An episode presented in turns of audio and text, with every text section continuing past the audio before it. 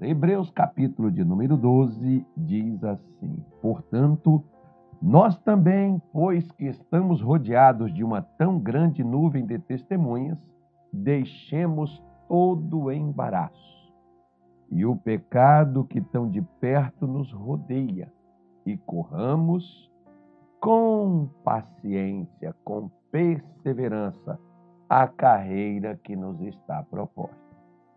Bom, algumas traduções, se você pegar aqui, eles vão falar, ao invés de embaraço, eles vão falar de peso. Né? Então, vamos pegar um maratonista, por exemplo, que vai disputar uma maratona, e vamos colocar uns pesos nos pés dele, por exemplo, para ver se ele vai querer competir com os outros que estão sem peso nenhum. Né? Então, vai ficar incompatível com a corrida. Assim, tem coisas que vai atrapalhar o desempenho, que vai atrapalhar a corrida, que vai atrapalhar a sua chegada, o amigo de qualquer outra pessoa. Se você não estiver de uma maneira adequada para a competição, isso vai impedir que você esteja é, em condições de chegar, né? até mesmo de competir, muito menos de ganhar. Assim, na vida espiritual, existem coisas que têm sido embaraço para a vida de muitas pessoas. E são essas coisas que nós estamos falando sobre elas. E aqui, por exemplo, no capítulo 14 do Evangelho de São Lucas, nós temos esta mensagem das Escrituras Sagradas, que está escrito assim, conforme falou Lucas, né? Certo homem Lucas 14, 16, ele diz: Porém, ele disse, porque alguém chegou para Jesus e disse assim: ó, Bem-aventurado é aquele que comer pão, que assentar na mesa, que comer pão, igual, por exemplo, domingo, né? Feliz é aquele que na Santa Ceia, pelo menos, aquele pessoal né, que tem um embaraço aí na vida de muita gente, que às vezes tem gente que só participa da igreja só na Santa Ceia ou só em evento, festa, e vai por aí. Eu não, eu não cheguei nesse embaraço ainda não, mas nós vamos falar dele. Né? Mas ele diz aqui: bem-aventurado é aquele que come pão no reino de Deus. Jesus foi e disse assim: ó, certo homem fez uma grande ceia e convidou a muitos. E à hora da ceia mandou o seu servo dizer aos convidados: Vinde, já está tudo preparado. E todos a uma começaram a excusar-se, ou seja, começaram a dar desculpas. Né? Cada um deles tinha uma desculpa. Esse primeiro, por exemplo, diz assim: Comprei um campo, importa ir vê-lo. Rogo-te que me desculpes e me libere. Ok? O segundo, Comprei cinco juntas de bois e vou experimentá-los. Rogo-te que me hajas por escusado. Me desculpe, mas não vou poder ir. Parece aqui esse casamento, né? Outro disse: Casei, portanto, não posso ir. E voltando aquele servo, anunciou estas coisas ao seu senhor.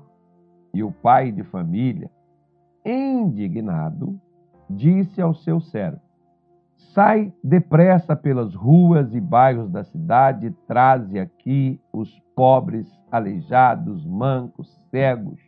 E disse o servo: Senhor, feito está como mandastes, e ainda há lugar. E disse o Senhor ao servo: Sai pelos caminhos e valados e força-os a entrar, para que a minha casa se enche. Porque eu vos digo que nenhum daqueles varões que foram convidados provará a minha ceia. Nossa, é, minha senhora, meu amigo, meu senhor, que problemão, hein? Já pensou? A pessoa foi convidada, um convite entregue pessoal como esses convites que nós chegamos aqui, falamos dos nossos cultos, das nossas reuniões, falamos da Santa Ceia do Senhor, igual domingo que vem, por exemplo, E tem pessoas que elas arranjam alguma coisa para dar como desculpas para não estar. Como, por exemplo, primeira coisa, comprou o campo, ok? Pode ver depois. Casei, traz a mulher junto. Casou, mas não está morto. Né? Ah, comprei os bois. É claro que tudo isso aqui tem um significado, tá, gente? Então, tudo isso aqui tem pessoas, por exemplo, né, as pessoas que estão comprando campos são as pessoas que estão negociando. Né? Tem muitas pessoas que elas têm assim aqueles empregos, aqueles trabalhos, perdão, né? a, a, aquelas, aquelas pessoas que trabalham com vendas, negócios, empresas, né? É, representação comercial, é, escritório, consultório e mais essas coisas todas assim. E as pessoas estão sempre preocupadas porque elas estão correndo atrás da grana de cada dia. Ah, pastor, porque se eu não trabalhar, como é que eu vou pagar as minhas contas? Pois é. O problema é que você está lá para trabalhar, só não tem para quem trabalha, né? Vamos deixar quieto, vamos pular essa parte aí. Mas as pessoas dão por desculpas porque elas estão negociando e vendendo.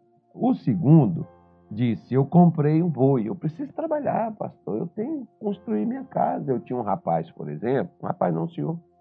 Eu pregava para ele, e ele até era pedreiro, ele trabalhou lá na minha igreja, a igreja onde eu era pastor na época. Eu pregava e falava para aquele rapaz: Moço, olha, domingo vem para a igreja. É, eu sei que você trabalha, mas no domingo, venha para a igreja participar do culto. Você está aqui construindo uma casa para Deus e não está construindo sua vida. Né? Aí esse camarada, não, pastor, olha, eu tô, eu tô construindo a minha casa porque eu trabalho aqui, igual estou trabalhando aqui para o senhor de segunda a sexta. Aí, no sábado e domingo, eu trabalho lá na minha casa, que eu estou construindo a minha casa. Quando eu terminar a minha casa, eu venho para a igreja.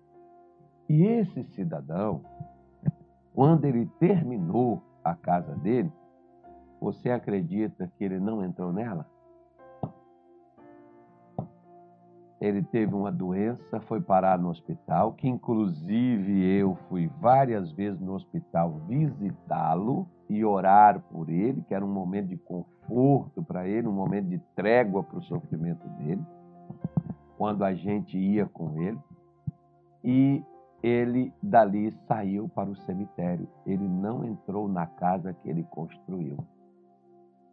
Aí você vai me dizer assim: ah, Deus puniu ele, foi uma maldição. Não, não é isso. O que você e eu precisamos entender é que aquilo que hoje você tem como prioridade, né, e você coloca à frente de Deus, é uma desculpa desculpa para você não buscar a Deus.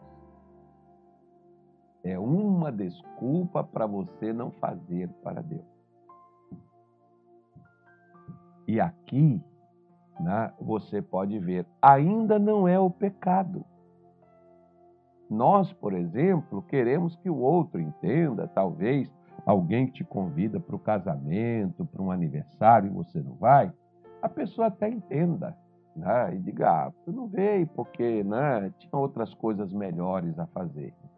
Né? A pessoa foi resolver a vida dela. Outros, às vezes, ficam tristes com você, outros ficam chateados mesmo. Por quê? Porque a pessoa investe, compra o buffet, a bebida para você beber aquela coisa toda e você não aparece. Né? E convida e te chama e você não vai. Tem gente que fica pilha com essa coisa, né? Aí você imagina que Deus, por exemplo, prepara tudo, manda nos chamar e nós damos desculpas para não estarmos presentes. E achamos que a desculpa é uma justificativa plausível, vai ser plausível né, para a situação. Achamos que Deus vai relevar e você pode ver, né? E, é, pediu para liberar? Pediu. Ele liberou? Não. Ele falou assim: ó, ninguém que eu convidei não veio vai provar a minha ceia. Onde foi que essas pessoas começaram? O que atrapalhou elas não foi o pecado, foi suas desculpas. Quais são as desculpas que você, como por exemplo, muitos, às vezes diz: Ah, pastor, eu estava cansado. Cansaço não mata, gente, só cansa. Ah, pastor, eu estava chateado. Vem que a chateação passe, você volta feliz, você devia estar radiante. Outros dizem assim: ah, pastor, meu marido não vai, se o meu marido não vai, eu não vou sozinho. Isso é desculpa, porque se o marido, se eu for para o inferno, você também vai. É, se o seu marido comer cocô, você também come. Ah, não, está amarrado, pastor, que nojo. Pois é, então, não pode, essas são os tipos de coisas que você não deve dar esse tipo de desculpas que vai impedir o que, que Deus tem para fazer na sua vida. Como, por exemplo, olha, Desde que eu tinha 11 anos de idade, as pessoas começaram a me evangelizar.